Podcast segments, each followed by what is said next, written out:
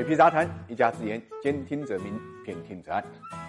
财富八卦，八卦财富，财富人物。我们今天关注的是卓越邦的学霸创始人 CEO 侯建斌。六月二十九号呢，卓越邦宣布完成了一轮七点五亿美元的融资。本次融资呢，由方圆资本、泰格 Global 领投，红杉资本、中国基金啊、软银愿景一期啊、天图资金啊、香河资本啊等新老股东的跟投。如今呢，卓越邦的用户已经突破了八亿，月活跃的用户呢，大概有一点七亿。随着一轮融资的完成，估值呢达到了三百亿。卓越邦能有今天的成就啊。很大程度上归功于他们的学霸老总侯建斌。侯建斌出生在河北衡水的一个农村，小学呢是在村里上的。小时候呢，他就是个学霸，在班里一直名列前茅。十三岁的时候呢，侯建斌呢凭借优异的成绩呢，一个人去了县城读初中。到了中学以后，他的成绩也很优异，经常考班里的第一、第二。零一年，侯建斌呢考入了向往的北京大学。上了大学之后呢，他并没有懈怠，而且在大学期间呢，凭自己的努力呢，拿下了管理学和计算机的双学位学士。二零零四年。年，侯建斌呢加入了百度，凭借着自己积累的丰富的知识和过人的能力呢，他在百度的工作还是不错的。这期间呢，他还上了北大的研究生。这些经历为侯建斌呢积累了大量的知识、经验和资金等等，这些